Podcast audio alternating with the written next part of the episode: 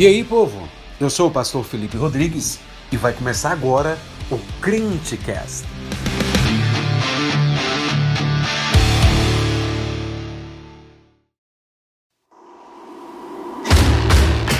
Fala, jovem, beleza? Passando aqui para te deixar alguns avisos importantes. Primeiro de tudo, siga o Crentecast lá no Instagram, nós estamos produzindo alguns conteúdos exclusivos lá para vocês. Também siga o nosso pastor Felipe aí no Instagram, Felipe Rodrigues PR, e também não esquece de seguir a gente aí no Spotify, é claro. Fique agora com o Sermão de Domingo, um coração sofredor. Como reage o cristão na tribulação?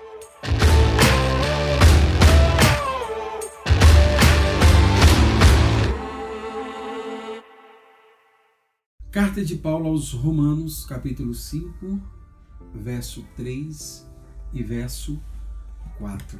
Amém? O título da mensagem de hoje é O Coração Sofredor. Como reage o cristão na tribulação? Eu quero ler com vocês o verso 3 ao verso 4 e penso que você vai ficar com sua Bíblia aberta, tá? Para que a gente possa fazer menção à palavra do Senhor. O apóstolo Paulo diz o seguinte: E não somente isso mas também nos gloriamos na pró nas próprias tribulações, sabendo que a tribulação produz perseverança. E a perseverança, experiência. E a experiência, a esperança. O verso 5 faria um complemento desse entendimento, mas o verso 5 por si só é uma outra pregação, então nós vamos ficar só com o verso 3 e o verso 4. Amém? E eu gostaria de começar essa mensagem, irmãos, perguntando para você se você foi um aluno ou ainda é um aluno que gosta de prova. Prova mesmo. Aquele que vai para a escola e faz algum tipo de prova, prova de matemática, prova de português, prova de ciências. Se você é um aluno, foi um aluno normal ou é um aluno normal, você detesta prova. Você não gosta de prova. É, um, é um, uma encheção ter que estudar para fazer uma prova. Porque se você é um aluno normal, você trata o estudo como se fosse algo que você jamais vai precisar dele na sua vida. Agora, se você é um aluno especial, se você é um aluno esforçado, dedicado, que faz as coisas todas certas, você não tem medo de prova. Porque a prova só vai revelar aquilo que você já sabe. Todos concordam? A prova só vai, de alguma maneira, é, assim, revelar aquilo que você tem conhecimento a vida inteira. Pois bem, irmãos, Geralmente as pessoas não gostam muito de prova. Porque a prova revela se ele é um aluno aplicado, dedicado. Nós não estamos nem falando se a pessoa é superdotada. Mas nós estamos falando se é um aluno organizado, é um aluno responsável e que de alguma maneira ele consegue, sabe, aprender alguma coisa para poder responder naquele dia. A prova faz essa distinção daquelas pessoas que geralmente tiram 10 porque foram aplicadas, foram alunos que se desenvolveram, que se aplicaram em alguma coisa, e daqueles alunos que sempre estão na rabeira da turma porque não sabem absolutamente nada. Aí geralmente eles vivem fazendo promessas de que vão melhorar e vão estudar mais e vão fazer aquela coisa, mas no final a gente sabe o que, que vai dar. Por que, é que eu estou dando esse exemplo para vocês? Porque nós estamos olhando para um texto bíblico que nos traz algumas promessas e uma dessas promessas é sobre como a gente reage na tribulação. E uma dessas coisas fascinantes desse texto bíblico é falar de uma coisa que geralmente todas as outras seitas e religiões do mundo não gostam de falar. Mas para que eu comece, que eu entre no texto bíblico propriamente dito, eu quero fazer com você, quero percorrer com você um caminho do início da carta de Paulo aos Romanos, para que a gente comece a falar como é que o coração do cristão reage. E no capítulo 1 de Romanos, Paulo, ele apresenta o evangelho dizendo o seguinte: primeiro, o gentil peca. Quem é o gentil? É o resto do mundo que não é judeu. Então Paulo está dizendo o gentil peca. E por que isso é importante? Porque o gentil não tem Deus como seu Senhor. Ele não acredita em Deus, ele talvez ele seja ateu, seja agnóstico, seja qualquer outra coisa da vida, ele, ele acha que não tem satisfação a dar para Deus porque ele não acredita em Deus, mas Paulo diz no capítulo 1 de Romanos: o gentil peca. No capítulo 2, tem uma galera lá que são judeus, e esses judeus estão olhando para o gentil e dizendo: tá vendo? Vocês também pecam, vocês pecam. Mesmo vocês não tendo Deus como seu Senhor, mas vocês pecam. Aí Paulo vira no capítulo 2 e diz para os judeus: o judeu também peca. Ou seja, sendo aqueles que creem que Deus existe ou sendo aqueles que não creem que Deus existe, todos pecam da mesma maneira. É o que ele faz no capítulo 3 de Romanos. Ele diz: olha, tanto judeu quanto gentil, ou qualquer outra espécie de ser humano espalhado na face da terra, todo mundo peca. Está todo mundo debaixo da ira de Deus, porque todos pecaram e carecem da glória de Deus. Então a condição do homem é de eterno devedor diante de Deus. Ele precisa, de alguma maneira, é, de um jeito para pagar essa dívida com Deus. A grande questão é que ele não tem como pagar a sua dívida com Deus. Ele não tem como pagar os seus pecados diante do Senhor. E aí no final do verso 3, o apóstolo Paulo então ele vem agora e apresenta uma saída tanto para o gentil quanto para o judeu, para todos aqueles que querem pagar as suas dívidas diante do Senhor. Ele diz: "Mas agora se manifestou a justiça de Deus. Ou seja, mas agora Cristo pagou o preço pelos pecados de todos aqueles que crerão nele, de todos aqueles que olharão para Jesus e o verão como o Senhor e Salvador das suas vidas. Paulo está dizendo o seguinte: o gentil peca, o judeu peca, todos pecam, mas Deus abriu uma porta de salvação e essa porta se chama Jesus. Por isso, se agora você quer ter as suas dívidas pagas com Deus, os seus pecados perdoados em Deus, você precisa de um fenômeno, de um evento que nós conhecemos como justificação. O que, que é a justificação? É quando nós, meus caros irmãos, entramos no tribunal de Deus e nós olhamos para aquele juiz que está sentado no seu trono elevado e aquele juiz ele olha para a gente, ele conhece todos os nossos pecados, mas a sentença dele para nós é: este crente, este homem, esta mulher, eles foram justificados. Agora você está diante do tribunal de Deus e Deus diz: você não pode ser aceito por mim com as suas vestes, com as suas roupas de justiça própria. Jesus empresta esse manto que é o sangue carmesim dele sobre a nossa vida e a partir de agora nós temos livre acesso a Deus. Isso é justificação. É Cristo colocando em nós vestes de justiça, mas não é a nossa justiça, é a justiça dele, daquele que subiu ao Calvário sozinho, carregando a cruz, indo para a morte, sofrendo a ira de Deus e ressuscitando ao terceiro dia. Quando ele ressuscita, é como se ele tirasse uma roupa dele e dissesse: veste porque com essa roupa você vai poder entrar na sala do meu Pai. Amém? Amém, crentes? Isso é a justificação. Esse evento é tão importante, esse evento é tão fantástico, esse evento é, é tão sobrenatural que muda o status da pessoa diante de Deus. Só que essa mudança de status, irmãos, ela não vem sozinha, ela traz vários benefícios. E todos os benefícios estão descritos no capítulo 5 de Romanos. E um dos primeiros benefícios da justificação, conforme está no capítulo 5, é dizer: tendo, pois, justificados mediante a fé, temos paz com Deus. Ou seja, nós não temos mais medo de Deus. Nós não vivemos debaixo do terror de Deus. Nós não andamos como inimigos de Deus, porque Cristo, o nosso mediador, ele pagou o preço pelo nosso pecado e mudou agora o nosso status diante de Deus. É por isso que agora nós temos sim paz com Deus. Agora nós andamos com Deus como um grande amigo, como o nosso Pai, o nosso Senhor, o nosso Deus. Nós somos agora filhos por adoção, inseridos na família de Deus por causa da justificação nós temos paz com Deus. Ele diz que o segundo benefício é que por causa dessa paz nós temos acesso a esta graça no qual estamos firmes, firmes na presença do Senhor, firmes na palavra de Deus. terceiro benefício, ele diz no verso 2 que nós nos gloriamos na esperança da glória de Deus. E aqui eu quero chamar a tua atenção porque nós vamos começar a falar o tema da mensagem. A justificação, ela tanto marca um evento inicial para o cristão, quanto marca um evento futuro que vai acontecer. Qual é o marco inicial do cristão? É que o seu status foi transformado diante de Deus. E ele passa de ser alma pecadora, filho da ira, escravo da desobediência, para agora ser filho de Deus. Isso inicia essa carreira cristã quando ele é justificado. Mas a justificação, ela tem vários desdobramentos até chegar num evento final.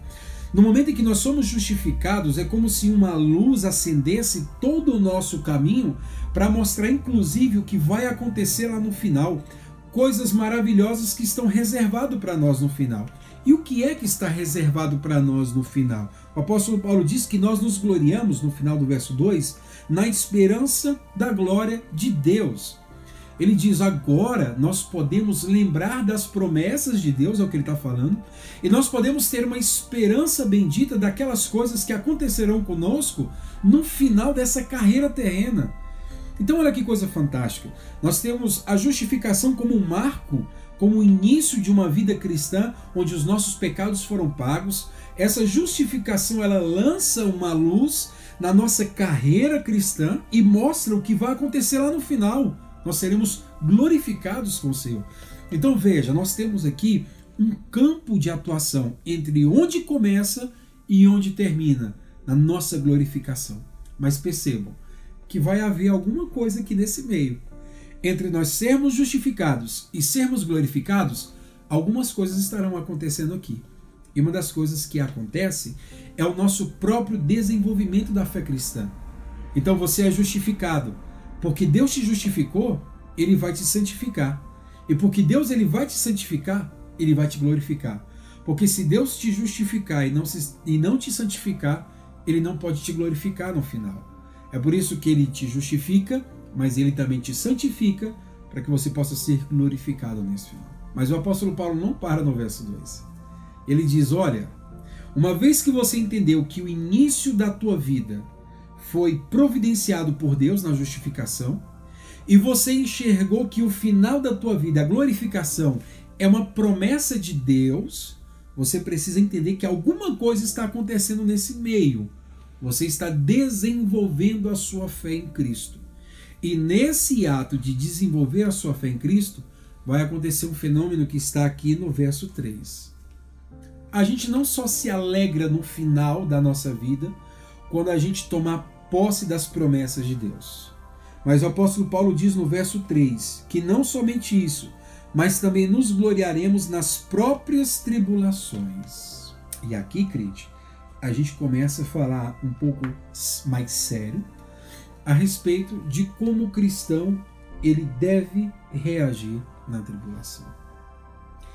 Entre a tua justificação e a tua glorificação, tem uma vida, um desenvolvimento da tua fé, e o desenvolvimento da tua fé vai incluir a tribulação. Só que a tribulação, o desenvolvimento da tua fé, que inclui essa tribulação, ela nos dita como nós devemos reagir a essa tribulação, que é o que nós falamos no início. Como é que a gente reage a essa tribulação? E aí eu pergunto para você, crente, você gosta de tribulação? Você gosta de problema? Você gosta de ser provado, de passar por testes? Talvez a maioria de vocês vai dizer que não. E talvez a maioria de vocês está se perguntando: meu Deus do céu, quando é que vai acabar esse problema de coronavírus? Talvez alguns de vocês estejam se perguntando se Deus não vai ter misericórdia da vida de vocês, porque vocês estão presos há muito tempo e aquela coisa e vocês não sabem o que vão fazer mais. Mas deixa eu dizer algo para vocês. Toda tribulação que o crente ele prova na sua vida tem um propósito claro por Deus. O pastor britânico, o pastor galês Martin Lloyd Jones, na sua pregação em Romanos capítulo 5, quando ele vai falar desse tema, ele diz o seguinte: Não há provas mais importantes e nenhum sinal mais sutil da nossa profissão de fé do que o modo como reagimos às provações, às dificuldades e as tribulações da vida neste mundo. O pastor Martin Lloyd Jones está dizendo para a gente que a forma como nós reagimos às tribulações, a forma como nós reagimos aos problemas, a forma como nós reagimos às dificuldades é a maior prova da nossa fé que nós poderíamos ter nas nossas vidas. Crente, a maneira de provar o falso e o verdadeiro é observar o que acontece na hora da crise, no tempo da real necessidade. Tem muita gente jogando pedra em Deus agora. Tem muita gente orando e perguntando por que Deus está permitindo que essas coisas aconteçam. Tem muita gente agora chorando, desesperado dentro das suas casas, falando: Senhor, será que o Senhor, o Senhor não tem misericórdia da nossa nação, do nosso mundo? A gente precisa entender que o cristão ele tem um modo diferente de reagir nas tribulações. Por quê? Porque as tribulações ela tem um propósito definido por Deus. E aí eu quero chamar a sua atenção no verso 3, que ele diz: Nós não somente nos gloriamos na promessa de Deus, mas nós também nos gloriamos na tribulação. Ele está dizendo que nós nos gloriaremos por meio, quando nós olhamos a tribulação, em razão da própria tribulação. E aí eu quero dizer para você duas coisas que não significa se gloriar na tribulação. Primeiro, não significa masoquismo. Não significa dizer que você começa a rir, começa a dar glória a Deus quando as coisas ruins acontecem. E também não significa você ter uma mente filosófica estoica. O que é o estoicismo? O estoicismo é uma escola de filosofia que ensina uma forma de você encarar com temperança as agruras da vida. Inclusive você vai ver muitas postagens. Sêneca é um dos, dos caras que eram, que eram instruídos na, na escola estoica. E talvez conversando com muita gente, eles vão falar muitas frases que até parecem bonitas, mas vem da filosofia estoica. Porque a filosofia estoica, ela ensina você simplesmente a suportar o problema. O evangelho ele diz que você não vai simplesmente suportar a tribulação. Ele diz que você vai se gloriar na tribulação. Ele está dizendo que você vai ter uma postura completamente diferente quando a tribulação chegar. Por isso, irmãos, a pergunta inicial da nossa pregação como reage um cristão na tribulação? A resposta está aqui: se gloriando nela, tendo alegria nela, tendo satisfação naquilo que está acontecendo. Meu Deus, pastor, você é doido. Pastor, como é que você está falando um negócio desse? É verdade. É o próprio Evangelho que está nos dizendo que quando a tribulação bate à nossa porta, o que nós devemos fazer é nos gloriar nessa tribulação. Porque isso é um efeito do que Cristo fez na cruz do Calvário. A justificação gerou em nós a capacidade e a habilidade dada pelo Espírito de Deus de nós olharmos a tribulação e de nos gloriarmos nela. Por isso, irmãos, que eu vejo um, vários crentes assim, cabeça oca, escrevendo tantas bobeiras, tantas abobrinhas, sabe? Esse tempo tem sido um tempo que a gente tem visto do que está cheio o coração dos crentes, do que está cheio o coração dos filhos de Deus são corações tão vazios, são mentes tão vazias, são falas tão sem propósito, falas que não edificam, falas que não constroem nada de produtivo. É gente falando que não aguenta ver mais o marido, que não aguenta mais ver a janela, gente que não aguenta mais estar em casa, gente que se não sair fica doido, gente que precisa voltar para o trabalho, gente que tem que dar um jeito de fazer alguma coisa porque não aguenta mais ficar consigo mesmo. Crentes, não é dessa maneira que o crente reage na tribulação. O crente, quando reage na tribulação, ele reage conforme a palavra de Deus. E a palavra de Deus está dizendo para a gente que nós nos gloriamos na própria tribulação. Sabia que você tem que estar se gloriando nesse período que nós estamos vivendo? Sabia que você precisa usar esse período que nós estamos vivendo para que Deus seja glorificado na sua vida? Você sabia, crente, que a tua fé está sendo provada enquanto nós estamos passando por esse período de turbulência mundial, onde o dinheiro tem se provado insuficiente, onde as ações na bolsa têm se provado insuficiente, onde todo o poderio militar, poderio econômico, poderio político, poderio social, tudo isso tem se provado insuficiente. Quem é você no meio da tribulação? Você é um murmurador? Você é aquele que não tem fé, você é aquele que entra em desespero, você é aquele que começa a gritar: Jesus, não te importa que pereçamos, ou você é aquele que olha para a tribulação e diz: Deus está querendo me ensinar algo. Porque é isso que a palavra de Deus está nos ensinando aqui. O cristão, ele tem uma forma diferente de reagir na tribulação. E se talvez você tenha sido um desses bobocas que tem falado besteira sem fim, está na hora de você rever quem você é em Cristo. Porque, se você lembra do domingo passado, nós temos um, um lugar seguro e esse lugar seguro está muito perto do que nós precisamos. Eu te faço uma segunda pergunta. Por que é que nós devemos reagir dessa maneira? Por que é que o crente ele se gloria nas tribulações? O que é que faz um crente se gloriar na tribulação?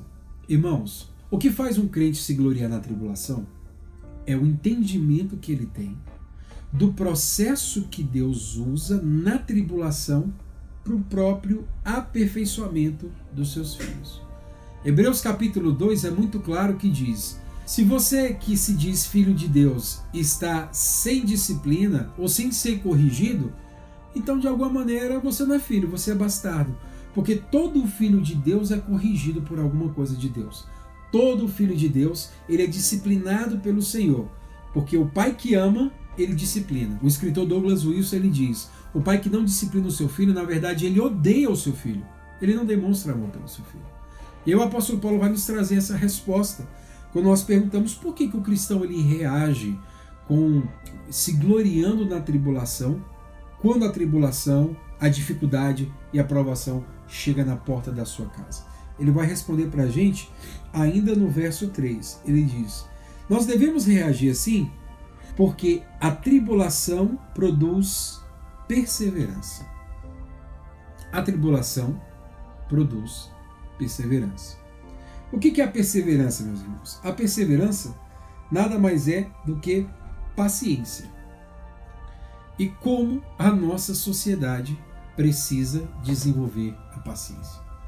E como os crentes em Cristo Jesus precisam aprender a ser pacientes. Mas a paciência é muito mais do que aquele estado zen que você fica e fica levitando, meditando, como se você fosse um estoico. É muito mais do que isso. A paciência é a força para suportar a tribulação. Só que se você não tiver tribulação, você não vai aprender a ser paciente. Se você não for testado e a sua fé não for colocado à prova, você jamais vai descobrir se você tem força para suportar. E o que Paulo está dizendo para nós é que quando a tribulação ela chega na nossa porta, ela chega para revelar em nós um caráter paciente, um caráter daquele que tem força para suportar o dia mal. E aí, meus amados, a gente precisa entender que não é que nós somos a fonte de toda a paciência. Não é que o cristão ele é a fonte de toda a perseverança. Mas o cristão ele precisa entender que a sua fé fica fortalecida quando ele está escondido lá no esconderijo do Altíssimo, debaixo da sombra do Onipotente. Ele é a fonte de toda a paciência. Por isso, quando a tribulação chega, ela revela as profundezas do nosso coração e revela aquilo que nós precisamos melhorar, aquilo que nós precisamos corrigir em Deus. Né? Geralmente a gente acha que é um crente muito bom, mas vem a tribulação e a gente começa a entender que a gente não é aquilo tudo que a gente imagina. Por isso, quando a tribulação vem, ela revela os buracos da nossa alma, ela revela a nossa falha de caráter.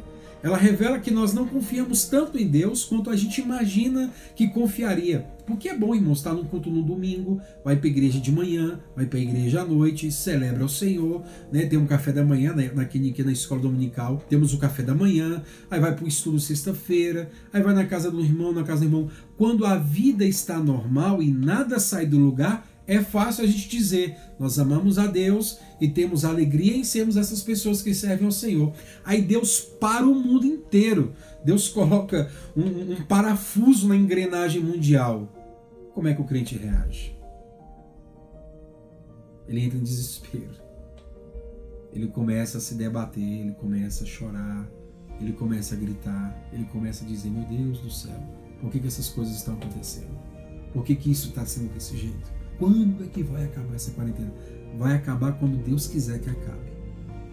Enquanto isso, Ele está provando o seu caráter. Enquanto isso, Ele está mostrando os buracos da tua alma e do teu coração. E te convidando para ir até as fontes inesgotáveis de toda a paciência, para que você possa ter força suficiente para suportar. Se você não está suportando essa tribulação, eu estou falando aqui dessa pandemia, mas de inúmeros momentos que você pode ter na sua vida, significa dizer que você precisa correr às fontes inesgotáveis. Significa dizer que você precisa rapidamente correr e voltar para o Senhor. Tem muito crente que está sendo reprovado no teste da paciência. Tem muito crente que está sendo completamente envergonhado com um estrondoso zero na sua testa no quesito paciência. E nós precisamos nos lembrar daquilo que diz o profeta Isaías no capítulo 12 do seu livro. Gostaria de ler para os irmãos. No capítulo 12, quando ele diz no verso 2: Eis que Deus é a minha salvação, confiarei e não temerei porque o Senhor Deus é a minha força e o meu cântico. Ele se tornou a minha salvação. Vós, com alegria, tirareis água das fontes da salvação. Direis naquele dia: Dai graças ao Senhor, invocai o seu nome, tornai manifestos os seus feitos entre os povos, relembrai que é excelso o seu nome. Por isso, o nosso coração precisa reagir se gloriando na tribulação. Por quê? Porque a tribulação está produzindo perseverança. É como a gente canta aquela música, né? Essa prova não vai te matar. A tribulação não vem para matar o crente. A tribulação vem para revelar a paciência que ele precisa ter. Segundo, nós reagimos nos gloriando na tribulação porque a paciência ou perseverança produz experiência. É o que diz o apóstolo Paulo aí no final do verso 3. Nos gloriamos na própria tribulação, sabendo que a tribulação produz perseverança, como nós falamos. Verso 4. E a perseverança produz experiência. E essa palavra experiência tem a sua raiz na palavra grega dokime, que significa retidão provada integridade aprovada. Crente, você quer ser um crente aprovado? Você quer ser um filho de Deus aprovado? Que recebe o selo de filho aprovado?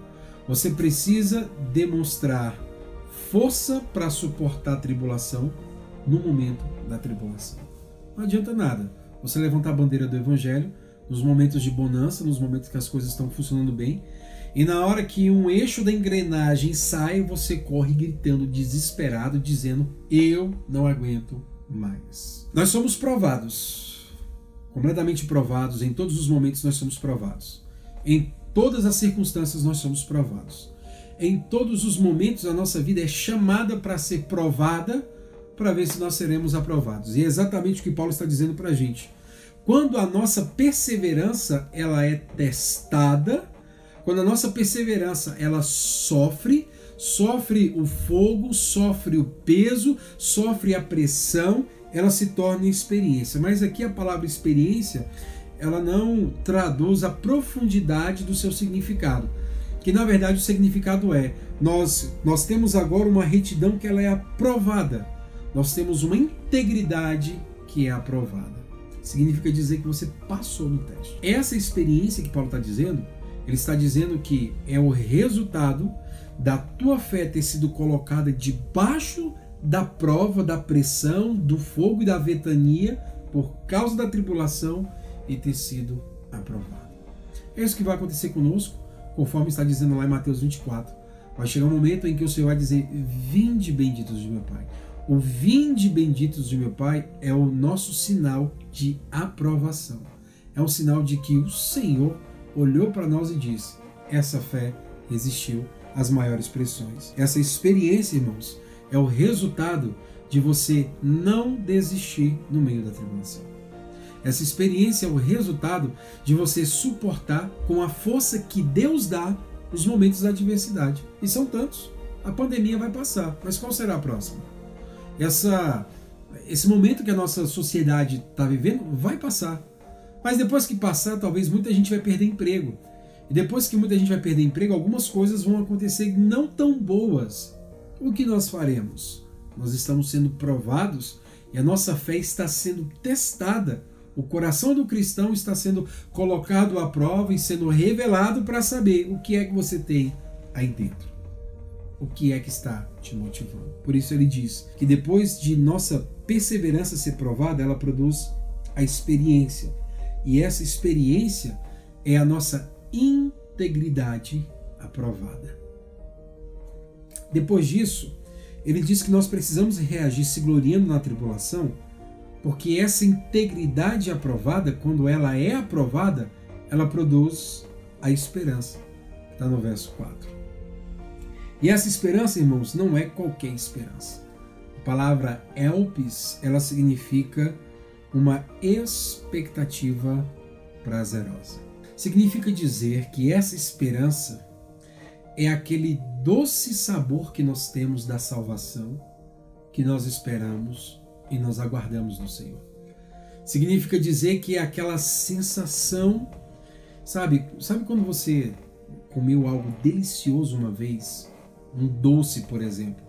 Você comeu um doce, um doce maravilhoso, e aí você passou uma semana e você está almoçando em casa, lembra que não tem nenhuma sobremesa, e você lembra, gente do céu, se tivesse aquela sobremesa aqui em casa, a sua boca enche de água só de você lembrar do sabor daquela sobremesa. O que o apóstolo Paulo está dizendo pode se assemelhar mais ou menos a essa esperança, a essa experiência da sobremesa.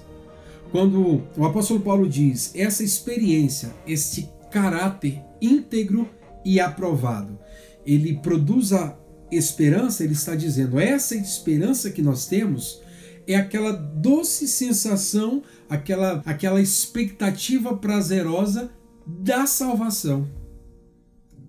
E de onde é que vem essa salvação, irmãos? No final do verso 2, o apóstolo Paulo diz: Nós nos gloriamos na esperança da glória de Deus. Ele está dizendo o seguinte: Nós nos gloriamos porque o Senhor disse que vai nos levar para estarmos junto com Ele. Aqui no final do verso 4, ele está repetindo essa esperança. Nos gloriarmos da esperança, que é produzida pela experiência, significa dizer que quando nós lembramos da salvação, nós temos aquele gosto maravilhoso no nosso lábio, nós temos aquela sensação prazerosa de que tudo que nós estamos vivendo aqui vai passar. E a promessa futura nos faz ter essa esperança. A promessa futura nos faz ver para a nossa tribulação agora e olhar para a tribulação e dizendo: olha, era para mim estar desesperado, mas eu não estou desesperado, porque tem um propósito nessa tribulação. E aqui entra a beleza da justificação. Quando você começa a entender a tua vida cristã e quando você começa a entender qual é o final dela. O final dela qual é? O Senhor vai nos levar para estar com Ele, promessa de Jesus em João 14. E aí agora nós estamos olhando para a tribulação e perguntando por que é que a gente deve reagir desse jeito? Ora, irmãos, porque a tribulação produz paciência, a paciência produz um caráter aprovado e o caráter aprovado produz a esperança. Que esperança é essa? É a esperança de estarmos com o Senhor com Ele na glória quando tudo isso passar. É por isso que agora a gente faz uma leitura da tribulação não como um fim em si mesmo, mas como um processo de lembrar há uma glória que está reservada para todos os filhos de Deus e nós nos, nos regozijaremos, nós nos esbaldaremos nas graças que o Senhor tem para todos os seus filhos. É por isso que você precisa reagir diferente na tribulação. Por isso que a sua vida precisa de um novo rumo. Se você tem se juntado com os ímpios em ficar falando, falando, falando, falando, falando, falando, falando, talvez você esteja marcando algumas opções erradas. Se você está se juntando com os pessimistas para dizer, é, todo mundo vai morrer, nada vai melhorar, do que, que adianta servir a Deus? Não adianta nada servir a Deus talvez você esteja reprovando na matéria. Porque a forma do cristão reagir, o cristão justificado, que entendeu o início da sua vida com Deus, entendeu qual é a grande promessa de Deus, é ele se gloriar nas promissões. Talvez eu sei que para vocês possam estar um pouco difícil em relação à expectativa do que pode acontecer amanhã. E talvez o que mais tenha angustiado o coração de vocês é se teremos ou não notícias boas amanhã. Se de alguma maneira amanhã nós teremos uma esperança de que as coisas melhoraram, se amanhã nós teremos uma esperança de que os casos de coronavírus regridam aqui no Distrito Federal e o Ibanês possa é, flexibilizar aí né, o comércio e as coisas possam voltar ao normal. Deixa eu te dizer uma coisa: o amanhã nem existe para a gente. Nosso Senhor Jesus ele diz lá em Mateus: basta a cada dia o seu mal. Muitas vezes nós estamos perdendo a nossa guerra com a nossa ansiedade e temos sido reprovados no teste da nossa fé porque a gente está pensando em algo que nem existe. O amanhã não existe. O amanhã a gente não sabe o que vai acontecer. O amanhã está apenas no plano visual de Deus. Mas para nós o amanhã não existe. E muitas vezes a, a nação cristã começa a desenvolver ansiedades, começa a desenvolver doenças relacionadas, porque está se preocupando com um dia que ainda não chegou. Eu não estou falando, irmãos, daquela preocupação que ela, ela está residindo dentro da responsabilidade. Mas estou falando de uma preocupação que tira a paz do seu coração. Estou falando de uma preocupação que tira de você aquilo de mais precioso que nós temos, que é o nosso refúgio, nosso Senhor. Te tira da debaixo da sombra do Altíssimo, te tira da, da, da, debaixo das asas ali do Onipotente e te coloca no sol da loucura, no sol da amargura. Você fica nesse sol desesperado sem saber o que vai fazer, o que vai acontecer. Nós não, nós não estamos no amanhã, nós estamos no hoje. E no hoje, a palavra de Deus é clara em Mateus 6, a partir do 32. O Senhor que cuida das aves do céu e cuida das plantas que nascem, ele cuida de cada um dos seus filhos. Por isso, a mensagem dessa noite para você sobre o coração sofredor, como o coração cristão reage na tribulação é: você precisa olhar para a tribulação e se gloriar nela. O que, significa isso? É você ver a oportunidade de ter a tua fé testada e a tua fé aprovada. Isso por quê? Porque a tribulação produz a paciência. A paciência vai produzir um caráter aprovado. E o caráter aprovado vai se lembrar das promessas maravilhosas de Deus e vai olhar para a tribulação e, e ver: olha, todo esse processo aqui tem um fim específico. O que o nosso Senhor tem reservado para nós é muito maior do que qualquer tribulação que nós passamos aqui.